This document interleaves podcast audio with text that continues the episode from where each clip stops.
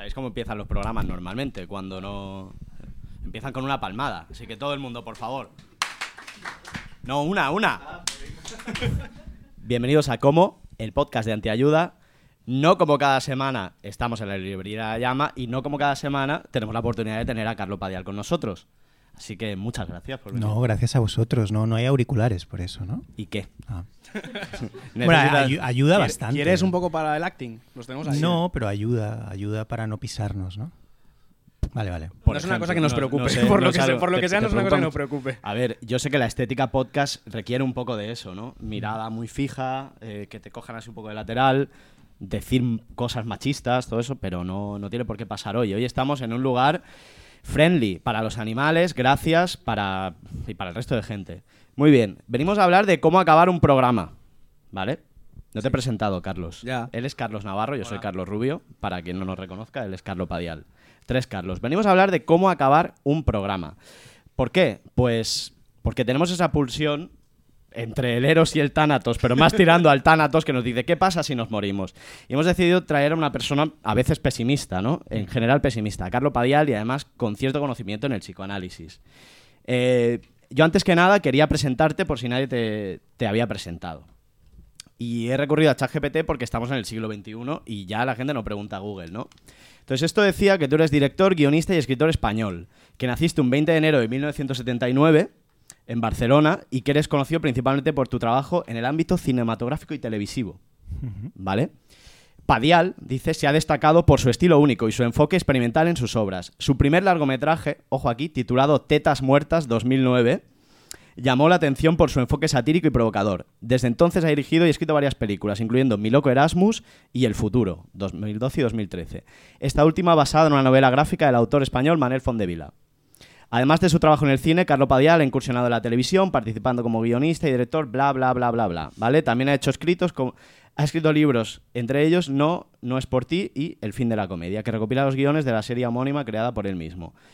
Carlo Padial es considerado como una figura destacada en la escena del cine independiente y su estilo único y transgresor le ha valido reconocimiento y seguidores en el ámbito cultural. Yo tengo una pregunta aquí. ¿De verdad te lo ha hecho esto? El- el- Esto lo ha hecho, pero yo tengo una pregunta. ¿Ha podido haber una alucinación aquí?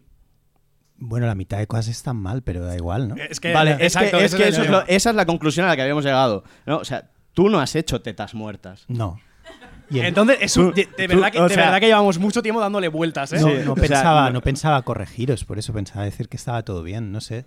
Eh, de hecho, la Wikipedia, que tampoco sé quién la ha hecho, no, no sé si la ha hecho una inteligencia artificial, también tiene un montón de, de locuras. Entonces, eh, yo, yo nunca rectifico nada, da igual, me parece todo bien. De, to- de, eh, de todo, está, ¿no? Sí, de todo lo más loco es, eh, hostia, que haya hecho como...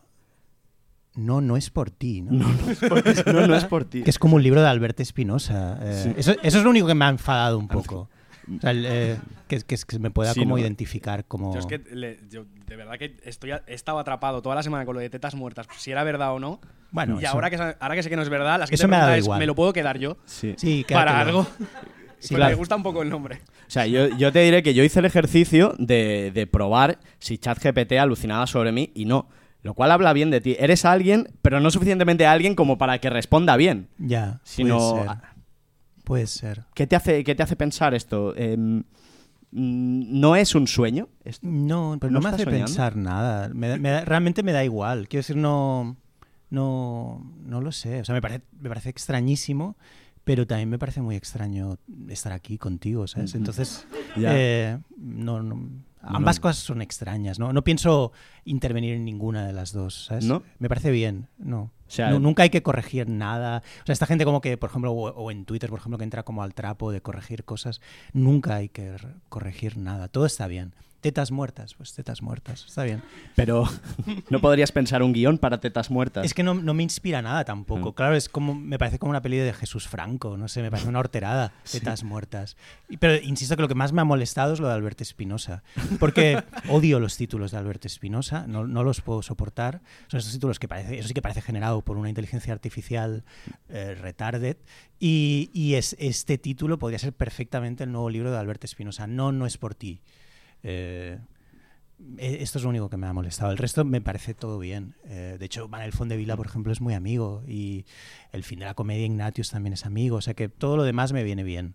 Aunque no sea verdad, nada, pero, pero está bien. Sí, pero ¿no te jode que quizá lo que era más evidente que podía salir no saliera?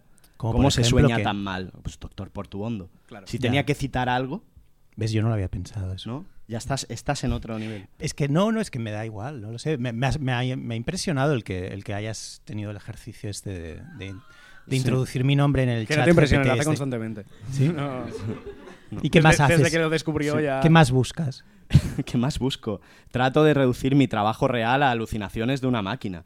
O sea, aquí había dos opciones, o quejarte porque las máquinas vienen a sustituirnos, o adoptarlas. Yo las he adoptado. Sí, sí. O sea, Bueno, está bien. Yo, está bien. yo ¿no? también, a partir Tú de ahora. A partir de ahora. Y además, quizás has abierto una vía que está bien que se inventen cosas de ti y no corregir nada. No, pero la base está bien, perdona, ¿eh? No, eh, pero considerado una figura dentro del cine independiente, bueno, está bien, es Mm. verdad, está bien. Todo guay. Suerte que habla bien de ti, ¿no? Claro, si hablara mal ya sería otra cosa. También, pero, pero tú sabes que sin ChatGPT hay gente, gente del, del mundo del cine que se inventa cosas en las entrevistas. Como, como un juego. Sí, pero... En plan, yo que sé, por ejemplo, en la Wikipedia de Carmen Machi pone que es de Getafe. No ha pisado Getafe en su vida. ¿Estás seguro? Sí, lo dijo ella. Muy bien. Bueno, el origen del, pre- del programa este, que era cómo acabar, era porque hace un tiempo, con el cierre de Playground, eh, Carlos se, se planteaba qué iba a hacer con su podcast, su podcast media, media online. Entonces, yo pensaba que lo grabaríamos antes y que podríamos llevar a cabo esa reflexión. No fue así y de hecho has decidido seguir con él. Entonces, quería empezar explora- explorando esto. Tú te planteaste que podía morir un programa y al final decidiste continuar. ¿Cuál fue la reflexión que te llevó a ello? Bueno, en el caso concreto del podcast, eh, podríamos hablar en, otros ámbitos, pero en el caso concreto del podcast, yo me siento un poco un, in- un in- un intruso, o sea, alguien que no, no, no sé, nunca quise hacer un podcast. El podcast de Media Offline nace por una, por una sugerencia de, de- Playground, de decir, bueno, eh, yo hacía unas videocolumnas para Playground que se publicaban en redes sociales que funcionaban muy bien donde yo salía como hablando una, especie de tesis rápida de dos minutos y me dijeron bueno quizá puedes darle continuidad en forma de en forma de podcast y eh, me alucinan los podcasts escucho muchos podcasts como supongo que nos pasa a muchos pero no, no nunca había pensado en yo hacer uno de, de hecho me pasa siempre igual con todo es decir yo nunca había querido salir en los vídeos por ejemplo yo empiezo a salir en los vídeos muy tarde llevamos igual muchos años haciendo vídeos cuando yo empiezo a salir en alguno. Y era simplemente por pura desesperación, porque no queríamos tratar con más actores, tratar con actores es muy complicado, y, mm, y pensé, "Es igual, me pongo yo, da igual. Y, pero fue muy, muy producto de desesperación. Y aquí fue un poco algo parecido. Era, eh, siempre si me dices algo lo voy a acabar haciendo, y eso siempre va a acabar generando un cierto malentendido.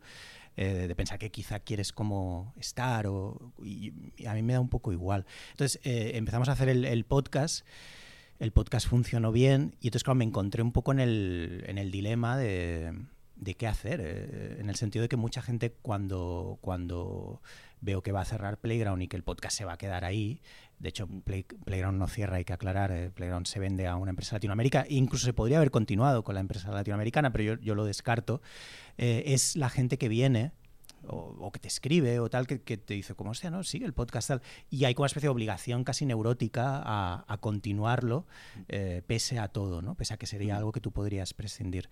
Y mm, en, en este caso lo, lo he continuado por un poco como por esa especie como de, bueno, de, de- de voluntad de algunas personas, bastante numeroso, de hecho, de escribirte y tal, y, de, y decir, vale, pues lo, lo continuamos, me parece, me parece bien. Esa es un poco la, la- la historia detrás del podcast. Cero romanticismo, ¿eh?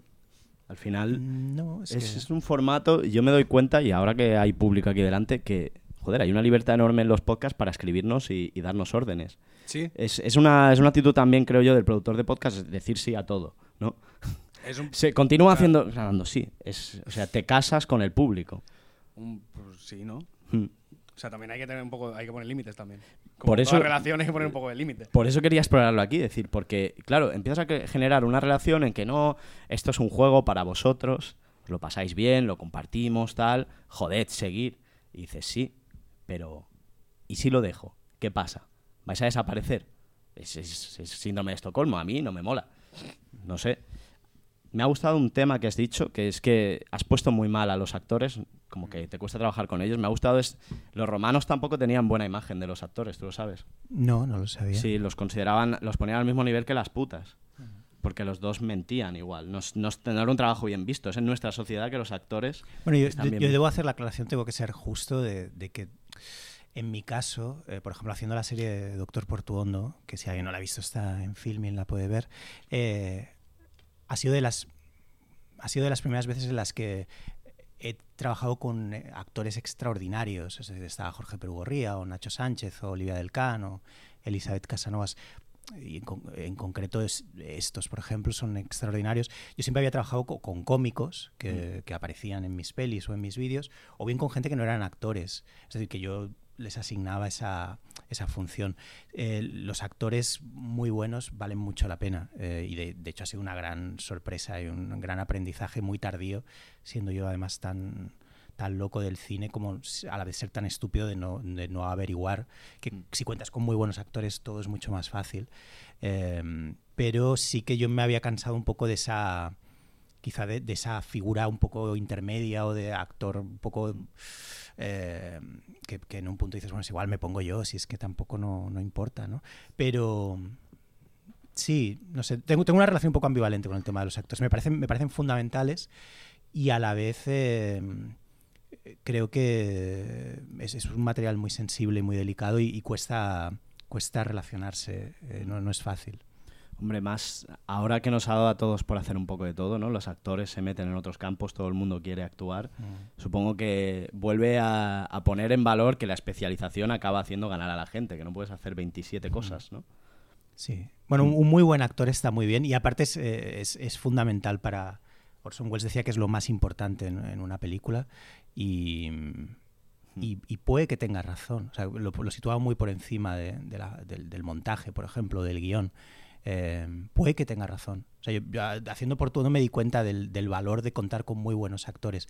Lo que pasa es que, y tampoco es cuestión, se excede un poco del tema de, de vuestro Mm. podcast, pero lo que pasa es que mm, te encuentras con la... Es, es como una especie como de regalo con trampa, porque poder acceder a tener actores de ese nivel, eh, como pueda ser, eh, insisto, Jorge Perugorría o Nacho Sánchez o, o Olivia del Can, eh, a veces te obliga a hacer un determinado tipo de cine. Y, y, y yo a veces he querido probar cosas que, que comportan un cierto riesgo y no he, he preferido el riesgo a, a- a e- ese tipo de, de propuesta que te va a traer actores. ¿no? Entonces es, es como que tien- tienes que elegir. O sea, entiendo perfectamente a quien, no, a quien cuenta con actores no profesionales, tipo Bresson, por ejemplo, que en toda su vida nunca tuvo actores profesionales y son maravillosos.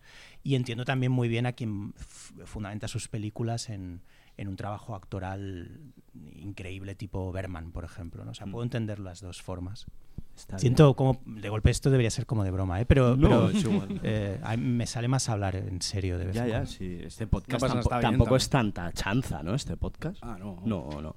Eh, pero volvamos un poco, un poco al podcast. Eh, lo probaste, te quedaste, ahora te gusta, porque yo he escuchado varios capítulos, sobre todo de los primeros, y los primeros básicamente te quejabas durante el monólogo de media hora, del cual yo soy crítico, pero tampoco es el sitio aquí, de, de que tenías que grabar eso. Después de eso le has encontrado el gusto, ¿qué es lo que, qué es lo que ves en el formato? Mm, Bueno, lo podría dejar mañana mismo. Es que no lo sé. Ah, Eh, bueno, está- Mm. está- de hecho está Kisune, que es el, el- el técnico de sonido con quien lo hacemos y eh, lo podría dejar mañana mismo y no pasaría nada. Aprecio el... Ha sido mi reemplazo, no sé, supongo que para cada uno significa algo. En mi caso, el, podcast, una vez que lo tengo que hacer, esta especie de, obligatoriedad eh, autoimpuesta, pero también viene por esos impulsos de fuera, eh, ha supuesto ser una especie de cuaderno sonoro de cosas que antes hubiera a lo mejor puesto en Twitter. Eh, y como ahora Twitter se ha vuelto un sitio, no ahora, ya, ya hace tiempo, eh, yo diría que desde 2017, 2018 se ha vuelto un sitio muy jodido, muy hostil, no, no descubro nada, lo sabemos todos. Y pese a eso a mí me gusta eh, Twitter, pero antes yo ponía bromas en Twitter Hmm. y era como mi cuaderno, de hecho me gustaba que parte de mi cuaderno humorístico estuviera a la vista de todo el mundo. Había como igual, no sé, da igual, 3.000 bromas, 2.000 bromas, las, las que hubieras puesto. Estaban todas ahí. De hecho, yo lo empleaba para hacer los guiones. Es decir, porque era la manera de. Empleaba el buscador para hacer los guiones basándome en mis propias bromas. Si tenía que ir al leitmotiv, por ejemplo, y pensaba, voy a hacer algo de.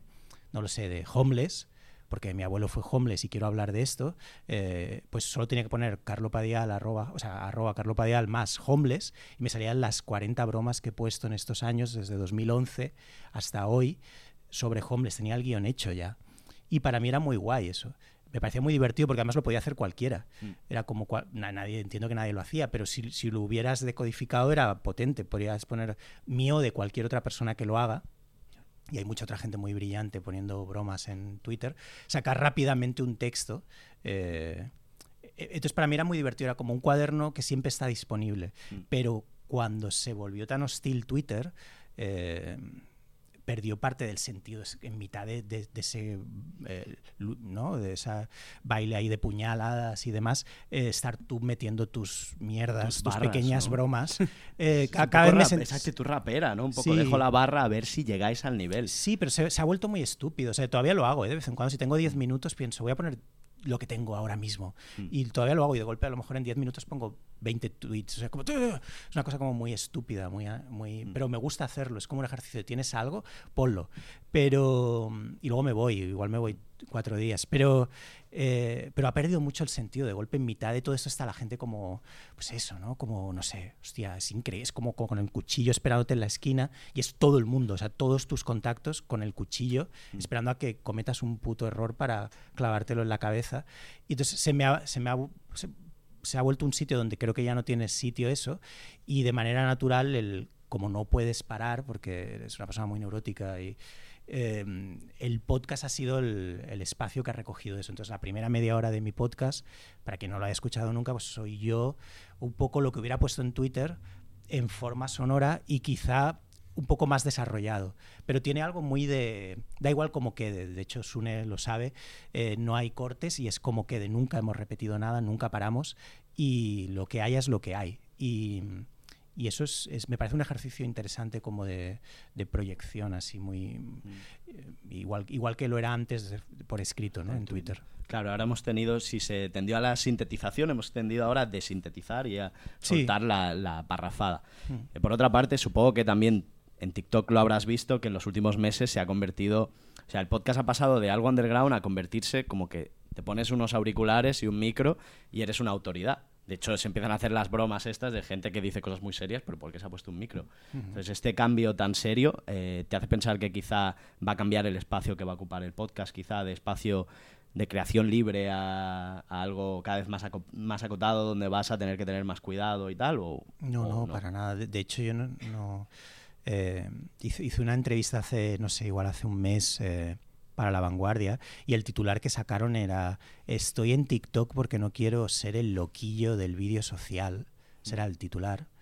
Em, lo, vi, lo vi. Sí, pero, no. sí, sí, sí. Pero no tengo TikTok. Y, mm. y lo dije por, lo dije como, era una manera de hablar, como de no quiero parar en un punto, ¿no? Era una manera mm. simbólica de decir, pero no tengo TikTok, entonces, de hecho, cuando lo pusimos, hostia, voy a abrirme, ahora tengo como que abrirmela, porque es ridículo, la gente, alguna gente dirá como, ah, pues te busco en TikTok y de golpe no estás, eres como un puto viejo verde como que tiene una cuenta mm. secreta porque la, estás pero no estás. Y, y, la realidad es que no tengo TikTok porque por el mismo motivo por el que no he visto Euforia, no, el, programa de el programa de mierda este de TV3, sino, el, sino el, la serie del HBO, porque me siento mal. O sea, me siento mal viendo Euforia, esa serie, pienso como que soy un puto pervertido ahora. Como... es pedófilo un poco, ¿no? Sí, sí, Pero a la vez tengo la necesidad como de mínimamente saber que existe, porque no quiero que me pase como a mi padre, ¿sabes? Que en un punto de su vida empezó a vestir con la ropa con la que él fue feliz del 96 mm. y, y, entonces me mantengo un poco en esa, en esa situación de, de, de oh, inspecciono TikToks y tal, pero a la vez no tengo la app porque, no sé, me, me, da vergüenza que mi novia de golpe un día tenga que mirar mi móvil y vea que tengo la puta app de TikTok. Voy a tener que estar como 10 minutos dando explicaciones. Pero, es, eh, pero es un poco clasista esto. Ya, bueno, yo te digo lo que hay. TikTok es, como, TikTok es la cola del DNI. Ya, En TikTok mola mucho. En TikTok subes una broma de enanos y funciona. Ya. Y funciona Re- que re- flipas. Real. Sí. Ya, Esto funciona, entonces- funciona a nivel. A mí en el trabajo otro día. Te he visto en TikTok y yo, haciendo una broma de enanos, ¿verdad? Sí. Yo, Pues es un pequeño logro para ti, tío. Porque también es que hay que hacer. No, no. O sea, yo sí que pienso una cosa, hay que hacer esto también para las masas, ¿eh? Porque si no, Twitter tiene el peligro que la gente se hace unas pajas mentales como de que va a cambiar el mundo para cuatro locos con el pelo azul, ¿sabes? Pero luego bájate a TikTok, bájate al fango, que lo único que oyes es discurso de cómo forrarte, cómo alquilar pisos que no tienes y movidas así. Y esto es lo que está consumiendo la gente que te cruzas en la cola del DNI. TikTok es importantísimo. O sea, si hay que dar una batalla, una batalla cultural, es ahí Es y no en. Twitter. Ya, Yo creo que sí. Hay que bajar ahí al fango. ¿Dónde está Frente Obrero? En TikTok. Está, Sí, está reíros, Roberto, reíros, Roberto pero- Vaquero está en TikTok. Pensaba que estaba creando mundos distópicos de fantasía. Sí, con niños menores. Eh, muy bien. Eh, aquí tú, hab- hablando de dinero, has puesto algo de... ¿Qué has puesto aquí, Carlos? ¿Yo? Lánzate, hombre. Has, has querido hablar de dinero. Eh, sí, claro. O sea, esto eh, cuando empezó el podcast era un poco eh, eh, generarse un espacio, la gente que no tenía espacio en medios de verdad. Esta es la mentira que nos vendieron, ¿no? Algo No, esto al principio, o sea, a lo mejor duró seis meses, pero esto al principio era así, Sí. en teoría. Ajá. Entonces, eh, ahora ya esto murió. Ahora eh, hay seis productoras que controlan casi todos los podcasts. Gente eh, como en plan comando haciendo cosas por medio. Y, y al final es como. O sea, si cuando se ha metido el. Cuando ya se han- ha entrado el capital dentro del mundo podcast, ¿no se desvirtúa un poco la esencia del podcast que se supone que era sentarte delante de un micro, hacer un poco lo que tú quieras sin, sin ningún tipo de traba y prisa? ¿A ti ¿Te parece? Mm, yo, yo es que en esto es curioso porque me, me divierte ver cómo también es una cuestión que te la da el ir cumpliendo años y, y tienes que ponerme vino blanco aquí, Carlos. Eh, ¿Dónde está? sí, para la gente que solo lo esté escuchando, que no esté hoy en la llama, han tenido la deferencia de traerme una, una taza de su podcast y una botella de vino blanco. Voy a echar. Y, Increíble, y- y una, una de las cosas divertidas de, de hacerse mayor es ver cómo se repiten cosas, ¿no? Como, son- como ciclos, ¿no? Y lo que, lo que acabas, por ejemplo, de decir tú, que, que es una cosa muy extendida y que, y que tiene todo el sentido del mundo, es exactamente igual a lo que se dijo cuando se comprobó que en España no podía haber cine independiente. Mm. Y entonces la gente, en vez de hacerse las preguntas que yo creo que había que hacerse, que era por qué eso no sucede, empezaron un poco a tirarse piedras contra su propio tejado, y que es una cosa un poco penosa. Es decir, vosotros tenéis un podcast, el podcast mola mucho, eh, no hay nada más que eso. Es decir, eh, ¿qué más quieres? Es decir, cómo... Lo que habría que preguntarse es por qué eh, no ninguna de esas cosas genera ningún tipo de industria. Es decir, ¿por qué no hay salas en las que ir a ver un cine diferente? ¿Por qué no existe una cierta masa crítica que impulse alternativas? Porque cuando hablas con muchos productores te dicen, en España solamente hay como mucho 100.000 personas que estén interesadas en algo de lo que os gustan a vosotros, los modernos que vivís en, en Barcelona. No, no, no, no os lo estoy diciendo a vosotros. Eh, pero son cosas que me han dicho, son cosas que me han dicho a mí. Y, mm, y es como, bueno, pues, hostia, no sé qué decirte, ¿sabes? Quiero decir, el, el- eh, es muy bonito que existan cosas diferentes, ¿no? Es decir, eh, eh, vosotros hacéis un podcast que funciona, tiene que encontrar su audiencia. La cuestión es si la encuentra o no la encuentra. Eso no es culpa ni de, no sé, no, no, no sé tampoco qué, qué grandes empresas han tomado el podcast, ¿eh? pero no es culpa ni de Podimo ni de no sé quién. Es que no sé, no desconozco las marcas. En todo caso, era también por una cierta una especie de cierta lobotomización general también. Es decir, eh, a, mí me preocupa más eso, es decir, la, la falta a veces como de curiosidad, de... Mm. eh, eh, no sé, en ese sentido yo soy, soy muy crítico. Es decir, hay esta especie como de cuestión de hay que golpear siempre para arriba, que es un tópico que a mí me parece una puta mierda. Y es como, no, hay que golpear para todos lados. O sea, Mm. ¿por, por qué golpear solo para un sitio? Golpea para todos lados. A mí me parece muy extraño el, el, que, el que no exista, por ejemplo, una, una no exista cine independiente en España. Apenas realmente no existe. Estás, existe solo el mundo de los festivales, que es un mundo que se parece más al arte contemporáneo que no a que no de verdad a lo que debería ser el cine independiente. Y me parece muy triste que no pueda existir eh, una alternativa al mainstream como yo sí que creo que son los podcasts. Si Sí, no sí. existe, nos tendremos que preguntar por, qué? qué la gente no tiene curiosidad por descubrir otras cosas. Porque todo el mundo quiere escuchar la misma mierda. ¿no? Esa es un poco mi manera de verlo, no sé. No puede, no puede tener que ver con las maneras en las que consumimos, en que ha llegado no, un es punto que- cultural, es Mm. totalmente cultural. En España el nivel es cultural es muy bajo, ya está. Es muy fácil de, es muy fácil de. Se está, acaba rápido. ya está, es- ya está. Está- Sí, sí. esto- a ti te deja tranquilo esto. ¿Y No, crees que, tranquilo, crees que hay un... tranquilo. Pero no, no te surge una voluntad de cambio, una, una voluntad de decir, ¿qué podría hacer yo para que se elevara el nivel cultural? No, puedes hacer lo que puedes hacer, haz, haz tú lo tuyo, ya está. Mm. Eh, no, no- no se trata de más que eso, ¿sabes? Pero quiero decir, el, eh, tú tienes que hacer lo tuyo, ya está. No, no, no se trata de montar un partido político. Es una cuestión de, de que ¿Por- vives por en... qué no? Bueno, quizás sí, yo no, en ¿Por mi no? caso no, no soy suficientemente sociable, pero, pero es, es lo que hay. Quiero decir, el... el, eh, por ejemplo, en Estados Unidos el- es, es muy jodido compararse con un, con un país que, primero, tan grande, Mm. luego que tiene un sentido del espectáculo y que su industria del entretenimiento mueve tantísimo dinero. Eso, eso es una sociedad configurada de una manera que no se parece en nada a esta y por lo tanto compararla no tiene ningún sentido. Pero, Mm. em, pero claro, allí sí que los podcasts son una alternativa al mainstream. De hecho, hay una gran crisis, por ejemplo, en los talk shows. Nadie quiere ir a los talk shows ya. Eh, ¿Por qué? Es normal que no quieras ir a los talk shows, porque no puedes hablar de nada. Si tú vas a un programa de televisión, va- tienes seis minutos, tienes a un regidor diciéndote cosas todo el rato, está todo el mundo muy nervioso, Claro. está todo el mundo pálido, no se puede hablar de nada, ya te dicen que no hables de- del rey, no hables de la banca, no hablas de no sé qué, no hables de no sé cuál, es acojonado. Y en cambio en un podcast eh, puedes hablar de lo que quieras sin límite de tiempo, puedes invitar a quien tú quieras, no tienes que llevar a famosos. En España no hay famosos apenas, como con, lo que ya un mal. talk show ya es jodido de montar porque al cuarto día, ¿quién traes? A, a gente que según cómo hubieran ido las cosas serían eh, Ya, recepcionistas en, en una empresa. Es que es ridículo. Y, y entonces eh, sí que es una alternativa al mainstream, pero no... Pero claro, le tienes, tiene que encontrar su, tiene que ir encontrando su, su audiencia, tiene que ir encontrando su industria. Son muy cobardes las marcas también, es decir, Sí. una de las cosas que las que se habla muy muy poco es del poco juego que se reparte. Es decir, si tú montas un podcast eh, guay, sería deseable que una marca de Mm. No sé, de lo que fuera, de Armas. Sí. Lockheed Martin. por ejemplo, os, os, os pagara una marca de armas, os pagara el podcast, por ejemplo, pues eso estaría muy bien. Y en vez de eso no, no lo hacen. Es decir, es como van siempre a lo mismo, ¿no? Reinciden en lo mismo. Eso, entonces al final te acabas como enfadando, ¿no? Yo la mayoría de gente que conozco que empezó en el cine independiente y a los que veo que está en el podcast es cíclico, pues es lo que te decía, les pasa lo mismo, ¿no? Tarde o temprano se acaban como enfadando eh, y es como, no, no te enfades, si el medio es muy bonito. La cuestión es, eh, no te enfades justo con lo único que está bien, Mm. que es el cine o el podcast. O, hay que cuestionarse el por qué eso no es viable. ¿no? Mm, ¿tú, te, ¿Tú harías un contenido con cualquier tipo de patrocinador?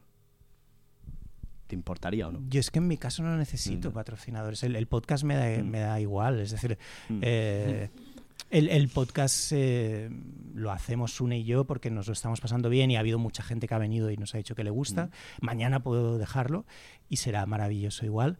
Y en, en lo que más me dedico, que es a, a la escritura, a publicar libros, a hacer pelis o series o vídeos, eh, no he necesitado patrocinadores. De hecho, soy un caso bastante raro. Yo y muchísima gente más, ¿eh? que no ha- has tenido una trayectoria bastante libre de, de injerencias Mm. en ese sentido. Eh, algo muy gordo, por ejemplo, que es una peli extrañísima mía, con Berto Romero de protagonista, es una de las primeras pelis que, en las que mete dinero Netflix, lo cual es un absoluto disparate. Es un disparate. Es un disparate, ya te lo digo yo. también. Todo, pero es maravilloso que O exista. sea, ningún Sí. patrocinador, pero ni siquiera habrá café. Bracafé, claro, Bracafé, Bracafé siempre. es tu patrocinador. Bracafé siempre. O sea, ¿Por qué has querido Claro. callarte lo de Bracafé? Es que no, no, O Bracafé sea, que siempre. no, nadie Es- me ha patrocinado, perdona. Sí, pero yo he yo no venido, yo he venido a eso, a preguntar por Bracafé. ¿Por qué? Pues porque, Porque es, mi, porque es esta- mi sitio preferido de Barcelona. Eh, es como, de hecho, al final de todo lo que de todo lo que haga, creo que lo más bonito será mi contribución a Bracafé. O sea, creo que será un, ¿sabes? Como Mm. cuando al final haya publicado X libros, X pelis, series. eh, quiero En ser- el In Memoriam, Sí, ¿no? quiero ser negro Go, Ibiza Go, da, da igual todo eso. Mm. Lo importante es, eh, este tío eh, contribuyó de una manera microscópica, por supuesto no nos sirvió para nada, pero a que fuéramos conscientes de que existía Bracafé. Pero es que es, es- Es- De- lo es digo en una, serio, una es- duda, es una duda que yo tenía. Me hace más ilusión cada vez que digo Bracafé, cada vez que contribu o cada vez que alguien o cada vez que esto que me acabáis de decir me hace más ilusión que no que alguien venga y me diga, hostia, me leí Doctor Portundo y, y- y me iba a suicidar y ya no me. Eso, Nada, ¿no? Eso me da un No, poco no. igual. Pero Pero, Bracafé- en cambio lo de Bracafé me emociona. Pues he traído no datos de Bracafé. A ver, Sí. adelante. Nos encanta. Eh, el, el primer dato eh, es que eh, Bracafé estuvo en la Exposición Universal de 1929 en Barcelona y repartió un millón de tazas de café. ¿Vale? Lo bueno es esto, que me gusta Bracafé y a la vez no sé nada de Bracafé. Eso es fuerte. Eso, eso es lo que es. vengo yo a, fuerte, vengo es yo a fuerte. suplir ese hueco. Soy un claro. absoluto ignorante. Claro, yo como, historiador que soy, vengo a suplir ese hueco de información. Saca el legajo, Carlos. Exacto. Luego, el, el primer, el que, al que le vendieron la licencia de Bracafé, que era Germán de, Era- de Erauskin y Olavarrieta, él y su Lo, mujer. lo conoces. Sí. Bueno, conozco a la familia de Olavarrieta. claro. Claro, pues eh, esta, esta, esta persona y su mujer em, eran muy devotos y financiaron la restauración del monasterio de San Cugat del Vallés. Buah, es genial. Cada vez, cada vez me gusta más. Cada vez me gusta más. Ya está, esta es, esta es la información que traigo. Dos No, datos. me, me encanta y de hecho, eh, sin que tenga ningún tipo de relación, pero para eso son los podcasts, para hablar sin sentido, Mm. eh, esto lo relaciono con que una de las primeras cosas que yo hice en audiovisual, eh, esa cosa devota, yo, yo no soy religioso, eh, pero una de las primeras cosas eh, que yo hice fue un documental que, se, que no ha visto nunca nadie, que se llamaba Tetas muertas. no, no, pero ChatGPT lo podría, lo podría haber rescatado. Que se llamaba La Verja Negra. Y era un documental sin eh, diálogos, sin cabezas parlantes, sin no había diálogo de ningún tipo. Tampoco había dinero. Solo de gente devota, no, solo de gente devota yendo a Montserrat en silencio a, Hostia. a presenciar a la Verja Negra. Y, y es de las cosas más chulas, ¿no? Y no, no es lo primero, o sea, cogimos una cámara y hicimos eso. Con lo cual es una conexión más con Bracafé. Esa, Es que todo Claro. va, todo al final Sí, sí, que es converge una- en Bracafé. que es ¿eh? una virgen morenita como el café, ¿no? claro. Es. Increíble. De verdad, de- de- real que no esperaba sacarle tanta, tanta chicha a lo de Bracafé. ¿eh? Es, es O así. sea, No, pero ahora, ya que estamos, eh, hablando un poco más en serio sobre Bracafé y también un poco de asociación libre, eh, yo, yo Bracafé lo identifico a la escritura. Eso, eso, y no soy el único, no sé con quién lo hablaba esto hace poco. No sé con quién lo hablaba. Pero cuando yo empiezo a escribir, yo, yo empiezo a, a beber café muy tarde. Yo no bebía nada. O sea, yo solo bebía agua y zumos. Y, fue Carlos de Diego, que ya lo tuvisteis invitado en otro programa, quien, eh, quien me introdujo al café, yo teniendo ya igual 25, 26. Y entonces yo empecé a escribir eh, y me dijo, bueno, los sitios buenos de Barcelona son dos o tres. Y uno era el Bracafé de la calle Caspel, que había al lado de la SER, que ya cerró, ahora hay un parking. Y, y entonces yo cuando empezaba a escribir, eh, claro, me tomé un café y de golpe mi escritura, no sé si mejoró, pero desde luego mi, mi vivencia eh, mejoró enormemente, ¿no? Porque Te sacó de la infancia, ¿no? Claro, Carlos claro, Diego? totalmente, sí. Te hizo hombre. Te hizo hombre. Estoy, estaré siempre agradecido por eso. Es- No, no, pero la persona que te descubre el café es muy importante. Ya, El café es importantísimo, es 25 importantísimo. años, sí. Claro, aparte te pega diferente a los 25. Claro. No es lo mismo que si empiezas bebiéndolo con 7. A ver, por, por otra parte, supongo que la juventud que refleja tu cara es de haber llegado a los 25 sin tocar Claro. gotita de café. Claro, y de no haber trabajado nunca en nada. Ya. es fabuloso. claro, a- así estoy yo de ajado ya. Sí. Eh, trabajador precario y, y enganchado al café. A mí me mantiene el no haber hecho nunca, he sido camarero, nunca tal, pero he ido a Bracafé y, y he observado muchos camareros, de hecho. Y, sabes la teoría, ¿no, cabrón? Vale. vale. es la teoría. Claro, No, y me ha gustado mucho ver a camareros y camareras. He pasado muchas horas observándolos. Y más, más que a la fauna de Barcelona, a mí me interesaba como esa actividad bresoniana de servir cafés y la técnica que tenían eran, eran muy buenos, y lo siguen siendo muy buenos camareros. Pero ya en otro sitio. No, no sé por qué te imagino, eh, ¿sabes cuando se vacía el café? Como dando un golpe con poca, con, con poca maña. Ya. Como yendo, yo, en plan, yo sé de esto, yo lo he visto muchas veces y... Bueno, es que se ha perdido. Ahora, ahora de, de hecho, hoy mismo me compra un café, un vecino, y me- me- una vecina me ha dicho, hay un sitio muy bueno de café. Y por un poco de casualidad, ya sabía que era mentira, pero un poco de casualidad he ido. y era otro de, de esos sitios como de eh, licenciado en audiovisuales que está trabajando como Sí. disfrazado de barista y el café era como un puto alquitrán negro. En todos estos sitios es asqueroso, tipo Nomad, café. O sea, es asqueroso. Es como un charco de brea que te estás bebiendo. Y, y en Bracafé, ¿no? En Bracafé el, el café siempre, Sí, sí. siempre es extraordinario. Y claro, y, y mi primer libro, por ejemplo, que es Dinero Gratis, que se publicó en 2010, se lo debo totalmente a la, al Bracafé. A, a los, a los cafés con hielo que me tomé allí. Entonces siempre, siempre voy a tener cariño a, esa- a ese... A mí me gusta que seas leal, que Ya, ya. esto partiera de que ellos te enseñaban a ser un hombre, ¿no? Te sacaron de ese, de ese vientre materno en el que estabas Ya, y ahora se lo pagas así. Está bien, siempre hay que acordarse de la mama, que es algo bastante rapero que haces. Si el café fue para ti, yo qué sé, ¿quién te hizo mayor? Totalmente, sí, tipo Pues, Tupac, ¿no? Le puedes sí. hacer como una canción en vez de Dear Mama, ¿no? Pues querido Bracafé. Querido Bracafé. Sí. Lo guapo sería que la próxima peli ya lo pete suficiente como para comprarle una casa. Aquí que es lo más rapero. Habrá café como entidad, claro, porque es lo más rapero que puede hacer uno. Comprar Eso, una casa. comprar una casa y el sexto elemento. El sexto elemento es El- abusar de menores, exacto. Los cinco elementos de hip hop y el sexto es eh, El innombrable. el innombrable. Eh, no, pero est- está bien porque yo eh, comparto este amor no por Bracafé, sino por el café en general. Hmm. Entonces, em, ¿Qué café tomas tú? el que sea, El que sea, pero que cuando te levantas, que me- el que tenga a mano. O sea, tengo una, tengo una cafetera, pero a veces no la uso y cojo café soluble porque soy una persona horrible. Bueno, está bien. Es, Es como. es típico de una persona que. que el- o trabaja. sea, el, Este el, basuco del o sea, café, o sea, es que me da Sí. igual. O sea. Cuando trabajas pasa eso. sí, sí, O un poco sí. Es que a mí, a mí me pasa una cosa, es curioso ahora que dices esto, el que alguna vez hasta el propio hasta el propio dueño de Bracafé me ha dicho, ¿quieres un paquete de, de café? Y le he dicho, no creo que deba tener uno en casa.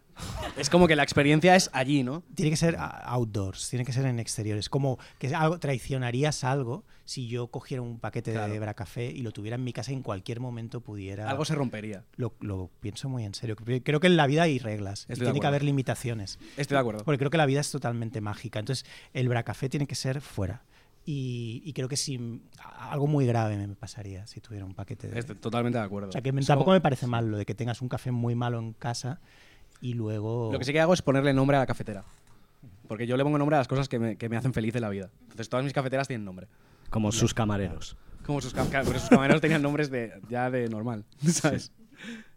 ¿Qué hacemos? Saltamos a- ya de una vez a cómo muere un formato, ¿no? Ya a la mu- a ¿Cuándo morir, hay que decir? Sí, porque ya de café no podemos hablar más. La gente va a necesitar cinco para aguantar este tostón. Bueno, le podéis cambiar el nombre. ¿Cómo Sí, tomarse un café? tomarse ¿Cómo tomarse un café. café? Hubiera sido lo, lo más práctico, ¿no? Lánzate. Voy yo. Hombre.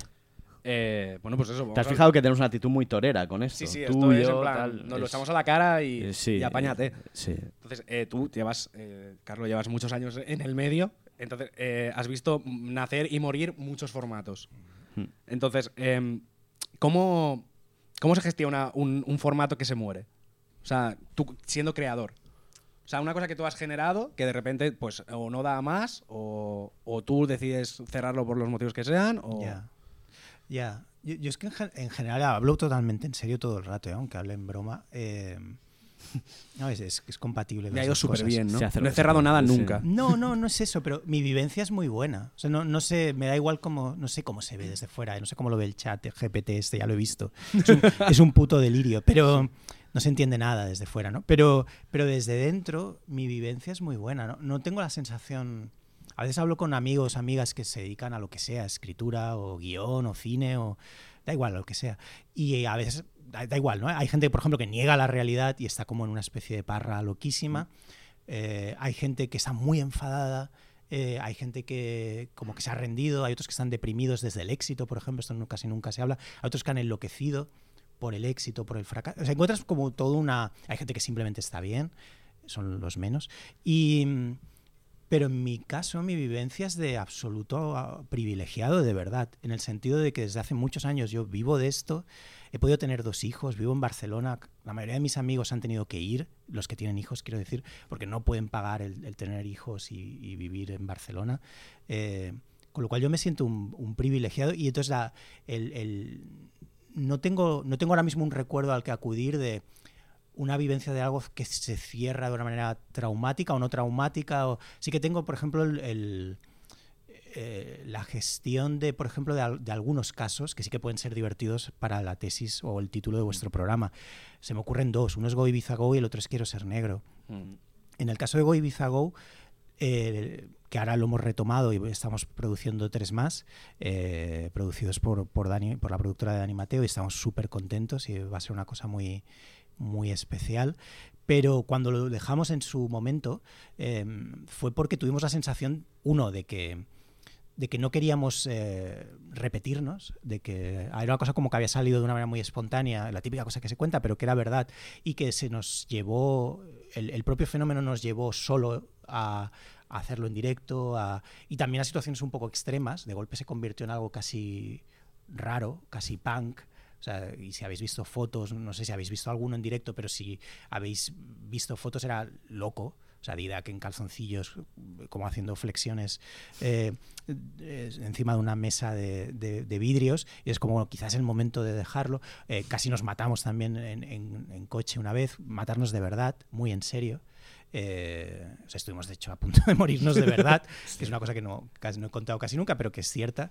Buen y, final, ¿no?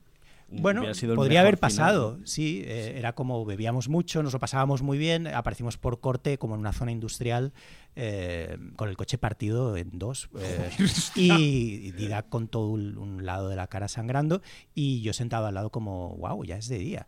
Y, Vaya, y, qué tarde se ha hecho. Y entonces cosas como esa, más, más el deseo de no repetirnos, hizo como pensar como, bueno, da igual, lo dejamos. Y sí que hubo una especie de gestión complicada de eso porque es difícil dejar algo que funciona bien, con lo que te lo estás pasando muy bien y, mm. que sabes que es una fuente de ideas y, y nos costó como incluso hacer vídeos juntos, Didac y yo, porque era como, bueno, ¿qué haces ahora? ¿no? ¿Has hecho esto? ¿Has explorado algo? ¿Lo has llevado hasta el final? Que supongo que es algo que le puede pasar a mucha gente en, en ámbitos artísticos diversos y, y, no artísticos. ¿no?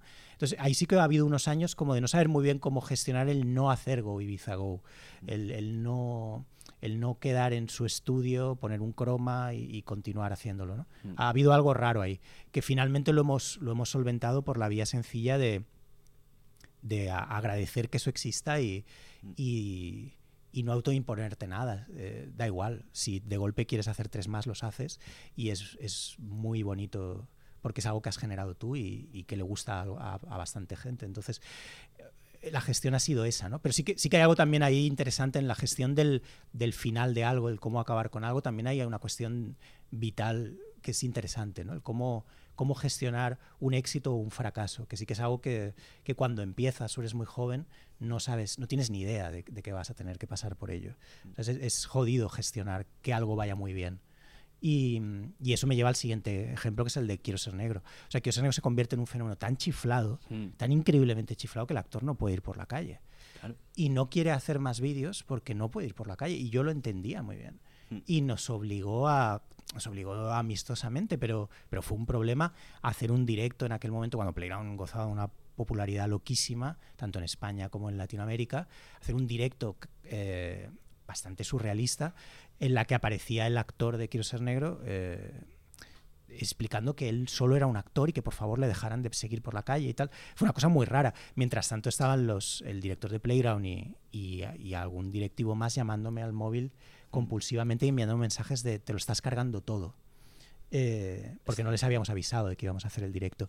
Y, se volvió muy chiflado el fenómeno y, y, se muere por un exceso de éxito mm. en un ámbito en el que nadie sabía muy bien cómo operar, que era el ámbito del vídeo social, que era una cosa como muy nueva, que luego yo creo que los youtubers lo han tenido también que encontrar a su manera. ¿no? Entonces ahí se tiene que acabar porque tiene demasiado éxito que es una cosa muy rara que no piensas que te vaya a suceder. ¿no? no, no se os había ocurrido en aquel momento aún enviarlo a una urbanización de estas de Andorra, ¿no? Al Nirvana, claro, es al, que, eh, al Nirvana de es la lo que fama. estaba pensando. O sea, Sí. Ahora No, youtuber pero- se gestiona la fama yéndose a Andorra. No, pero la, la persona esta en cuestión es, eh, o sea, es una cosa que es, que es difícil y que además te hace sentir mal a ti, porque dices, yo solo he querido hacer unos vídeos Mm. y de golpe he arrastrado a una persona Mm. como a ser muy conocida de una forma que no le está gustando. No quería Y- ser tan negro como No, acabó siendo, ¿no?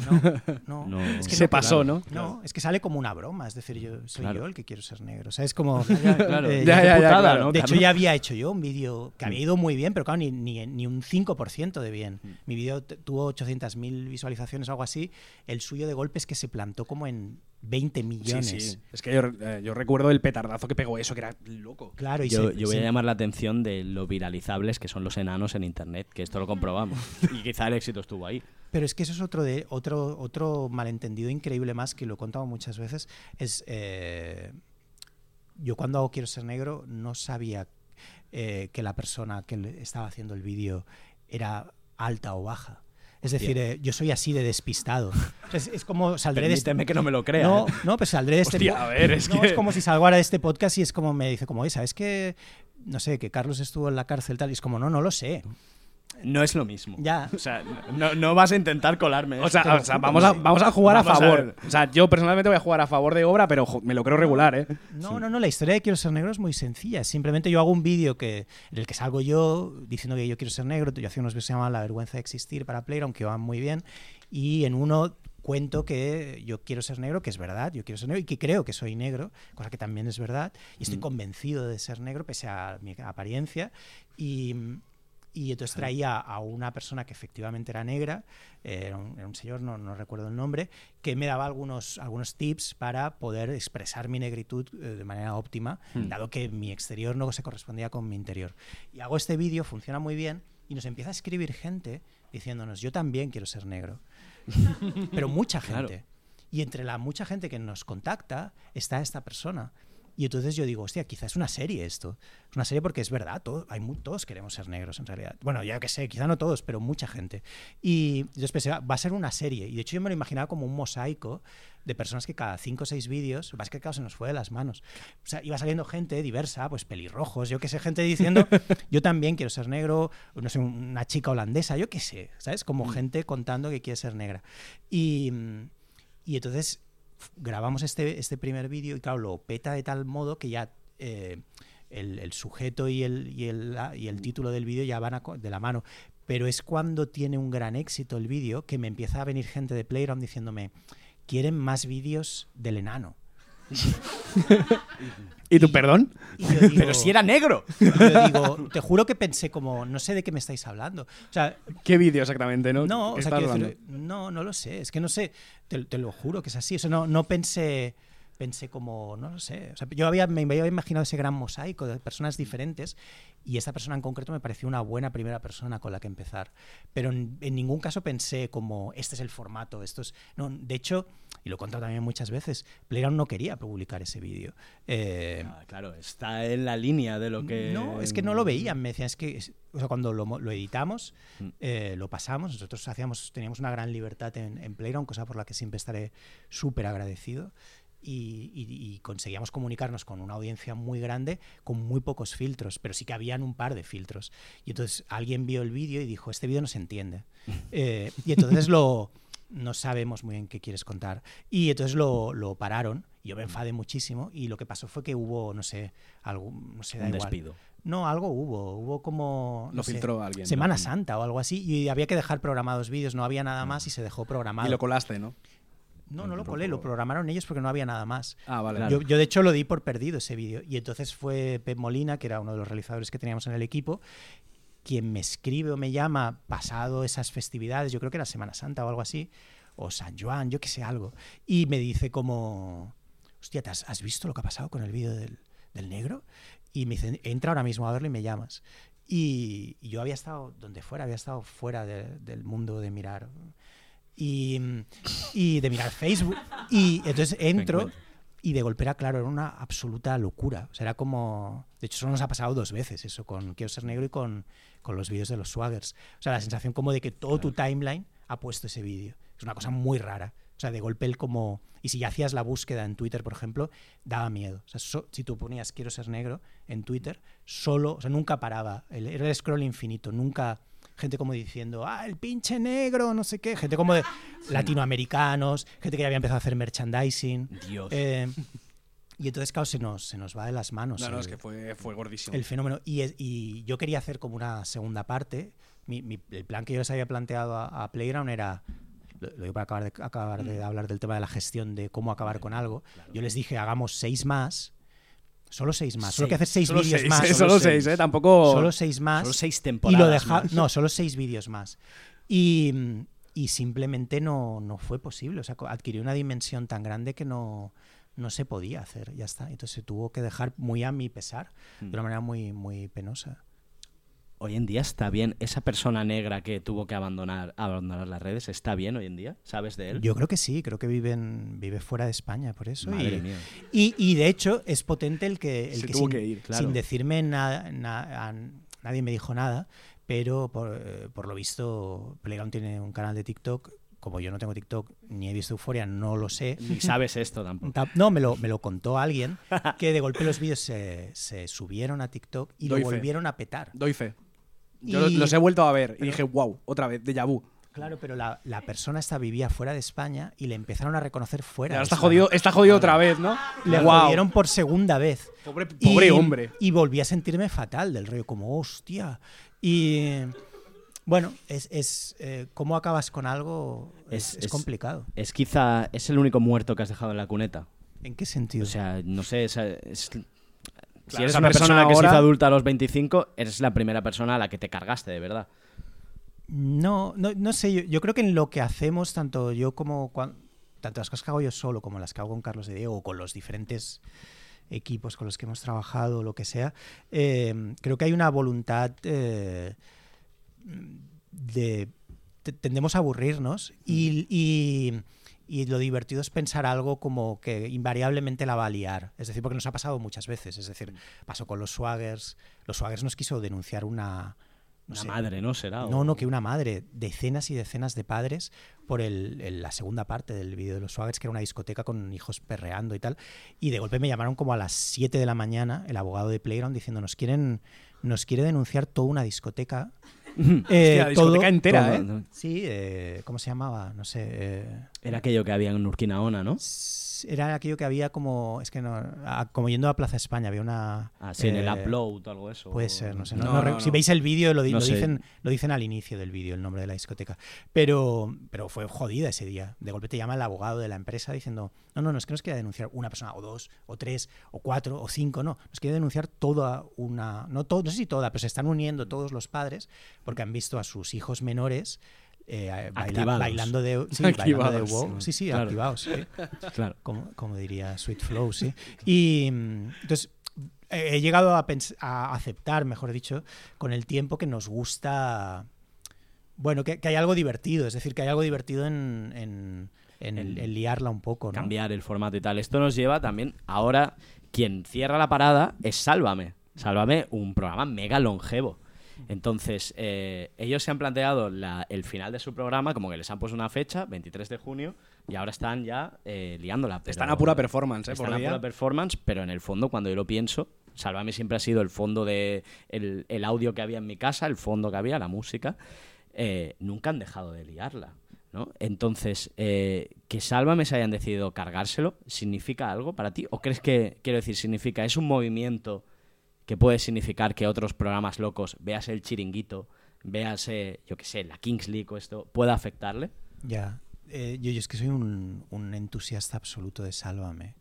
Eh, Fantástico. Me Fantástico. encanta Sálvame. De hecho, Sálvame me parece el mejor programa que yo he visto eh, de la historia de la televisión española. Hombre, es que ha, ha jugado muy fuerte Sálvame. ¿eh? Durante digo muchos años. No, no, sí, no, no. lo digo La va en serio, va en tipo de serio. ironía. La realización es increíble. Exacto. Es que creo que es lo mejor. Creo que es hay pocas películas españolas que tengan el, el nivel de propuesta de- del mejor Sálvame, que es Mm. como le ha pasado a los Simpson, pues a Sálvame le ha pasado igual como Claro. con el paso de Tenía las temporadas temporadas. buenas, sí, temporadas ha ido, malas. ha ido diluyéndose quizá o ha perdido parte de la, de la energía, Sí, sí. pero tuvo como X años, cuatro o cinco años, en los que yo creo que, que a mí me maravillaba. Yo, yo lo veía de principio a fin y de hecho lo, lo mejor era el tramo final, cuando ya no había nada que contar y iba gente que ni siquiera era demasiado famosa y era puro lenguaje, era puro lenguaje feliniano. Eh, introducen un montón de cosas súper innovadoras, como por ejemplo poder estar mirando el, el El móvil, teléfono, durante Sí, sí, el programa, el salir, entrar, eh, la sensación de que no hay afuera y adentro, ni vital por parte de los colaboradores, ¿no? donde su Mm. vida es parte del material, tanto si están como si no están. Eh, y luego creo que entendieron España mejor que nadie. Y lo que pasa es que, claro, como lo, lo que vemos no nos gusta. Pero eso, mira, pues es tu problema. yo Es lo más cercano quizá a nuestro cine de autor. Para mí es lo más cercano a Fellini que hemos podido producir desde aquí. Es que. Yo- Es o que- sea, Fellini, claro, tiene como unas intenciones artísticas eh, maravillosas, pero bueno, nosotros desde España le hemos plantado un pulso con Sálvame. Y lo digo sin ningún tipo de ironía. De No, hecho, no. Me, me encantaría. eh, lo peor de estas cosas es que nadie va a, hacer, va a acabar Sálvame y Nadie más. Lo van a dejar ahí como un guiñapo. Eh, eh, Sálvame se merecería un tratamiento mm, tipo el, el asesinato de O.J. Simpson. Se merecería como un documental de Sí. seis horas. Como mínimo se merece un paper. Muy serio. Totalmente como Una, serio. una rotonda. Y nadie lo va a hacer. Nadie lo va a hacer. Como mucho harán una cosa de estas de mierda. Ya, O sea, es que también es verdad que los, los- o sea, esto, eh, esto se catalogaría dentro de, mi, de una de mis cosas académicas favoritas, que son los Cultural Studies, que es un poco eh, intelectualizar mamoneos, Sí. que es mi rollo. Entonces, eh, en España no está muy desarrollado. Entonces, nadie va, nadie va a enfocar a Sálvame como el fenómeno que ha sido durante 14 años. Le va a pasar como la, música, como la música máquina, que vive en unos revivals donde va la gente que lo vivió y es quizá lo más Fiesta auténtico. Sálvame van a hacer, en plan. Fiesta Sálvame Fiesta o algo Revival así, Sálvame. Sálvame de Navidad, movidas así. Eh, es lo único realmente puro que ha hecho este país, que no era una copia de... de Sí. otro- Y de nada, hecho- Y y- está ahí, Sí, atrás. sí, y de hecho. Y, bien, y todo el puto día viviendo de la movida de los cojones que nadie vivió. Exacto. Y que Y- es una mierda. Y de hecho la realización, la realización de, de- ya lo hemos dicho, del chiringuito de la Kings League bebe muchísimo de Sálvame y se nota un montón. Claro, pero a- a- es, es interesante la comparación con Chiringuito, porque a mí yo en el Chiringuito veo el artificio. De hecho, bueno, lo vemos cualquiera, es decir, es puro artificio. Hmm. En cambio, Sálvame consigue como una especie como de pecera extraña, es decir, pecera del país, pecera de sus personajes, que, que el Chiringuito no consigue en ningún momento. Quizá al inicio cuando empiezan, cuando descubren que tienen algo raro. Eh, pero luego ya se vuelve puro eso, ¿no? Es un, es, no sé, es un puro trampantojo desde el inicio. Y a, a mí es- me parecen ya como que entran a dialogar con los cuñados, ¿no? El, el plano del otro día, por ejemplo, de, tras la eh, derrota del Madrid de Guti de, de dos minutos, está bien, está bien. Pero es como, es el equivalente a decir como que te mola mucho el Nicolas Cage, que es muy mal, no sé qué. Es, es muy, es un poco barato. Es decir, eh, en cambio, Sálvame, realmente eh, durante un periodo muy largo consiguen crear algo que sintetiza a España para bien y para mal. Hmm. Por eso creo que un documental tipo el de OJ Made in America, no sé si lo habéis visto, pero que dice, bueno, esto es horrible, esto que pasó, pero a través de eso entendemos el país y entendemos también el- el- la aparición de la cultura del- del- de las celebrities, ¿no?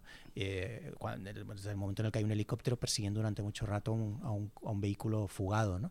Eh, con Sálvame entenderías muchas cosas de España. Si, si te lo tomaras en serio y no lo desdeñaras como en plan, estos son unos mierdas, eh, que puedo entender esa opinión. Pero, pero a mí me parece, aparte que técnicamente está muy bien hecho en un país en el que, desgraciadamente, la televisión es muy torpe técnicamente. Yo te diré una cosa, el único en esta mesa que cuando buscas en ChatGPT pone eh, director, guionista y escritor eres tú. Quizá eres tú quien tiene que Me grabar. ese encantaría hacerlo.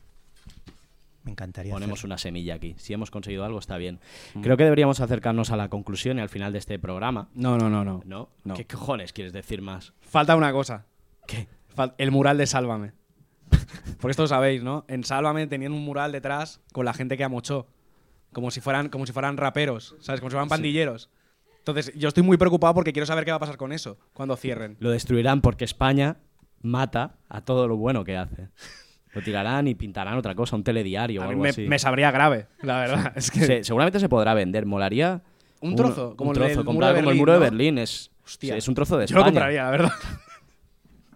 Como para pagar la, la campaña de Yolanda Díaz o algo así, ¿no? es, es público. Eh, bueno, final, ¿no? Dale, Eh, Vamos a acercarnos, ¿no? Nosotros empezamos este programa como un ejercicio un poco psicoterapéutico sin saber lo que es, porque somos dos gañanes, ¿no? Pero bueno, éramos gente que salía de la, de la pandemia triste, ¿no? Y empezamos a hacer esto a modo de terapia, o esa era nuestra autodefensa, ¿no? Eh, yo he leído, porque no he leído mucho a Freud, pero he leído que Freud consideraba que la terapia finalizaba cuando una persona recuperaba la capacidad de amar y trabajar. Yo las he recuperado y Carlos nunca las tuvo. Entonces no Así había- es, no así había- es. No había nada que recuperar. La de trabajar sí, porque no me queda más remedio. La de amar, eh. Claro, entonces yo me preguntaba si quizá, si en tu opinión, si esta podría ser una, una excusa para acabar el programa, ¿no? Que, que yo me haya curado.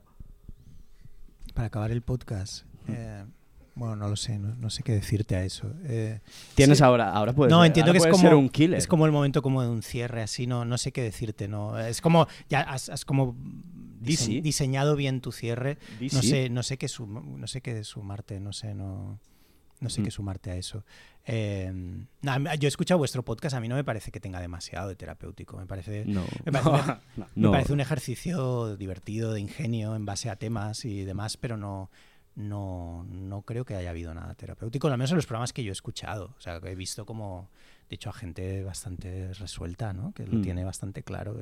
Es lo más acertado que hemos sabido hacer dentro de la terapia. Ya. Discul- disculpas, disculpas. No, la terapia Eh, no es eso, la terapia es... eh, De hecho, mi podcast tiene más de terapia. Es decir, si tú escuchas eh, los, Seguro. Si tú escuchas mi podcast, son las, las primeras mitades es como alguien que sin filtros cuenta lo que le contaría al terapeuta. Ahora tengo dos hijos, tengo un nivel de gastos muy alto y no me voy a gastar como los 600 euros que cuesta o 500 eh, una terapia mensual eh, buena, porque claro, puedes ac- acabar en psicoterapeutas muy jodidos que son más baratos o, o hacer terapia por Zoom, que también es terrible, que es casi peor que la gente que hace como... Durante la pandemia que hacían como humor por Zoom también, o sea, todo eso Qué es asco. terrible. Pero no, yo, yo vuestro podcast a mí no me parece que sea terapéutico, por lo tanto entiendo lo del cierre, pero no, no, yo creo que lo vais a seguir porque tenéis una voluntad de seguir mostrando ese ingenio, Una ¿no? voluntad creativa. Entonces ya Claro. está, ¿no? Entonces, Sí, yo había yo no lo acabaría No, vuestro podcast. ya está. No. O sea, un día si eso podemos fingir nuestra muerte No, o de, hecho, de hecho, yo recomendaría, y es un buen, es, me parece un buen cierre también para, para vuestro podcast, que es titulado Mm. Cómo acabar con cosas y tal. eh, creo que el éxito radica en no dejarlo. Mm. El éxito en cualquier actividad es no dejarlo. Yo la mayoría de gente que conozco que ha, ha fracasado, ha fracasado porque lo ha dejado. Si no lo dejas, y especialmente en España, eso lo decía Camilo José Cela, triunfa el que persiste, por, por muy malo que seas. Entonces, sigue. O sea, da igual, aunque digas, Buah, es increíble, voy a ser casi homeless, no tengo pasta, no tiene ningún sentido seguir dedicándome a hacer podcast. Mantente agarrado al, al micro como sea. Pues yo creo que nos mantendremos agarrados, ¿no, es, un gran Carlos? final, es un gran final. Es un gran final. Es un gran final, la verdad. Muchas gracias, Carlos, por haber ocupado esta silla. Gracias a vosotros. Gracias por pagar la entrada. Si pusimos una entrada es porque consideramos que este tipo de cosas viven de que al final se paguen. Y por eso ha sido. Gracias por llenar esta sala. Y hasta la semana próxima. Muchas gracias a todos.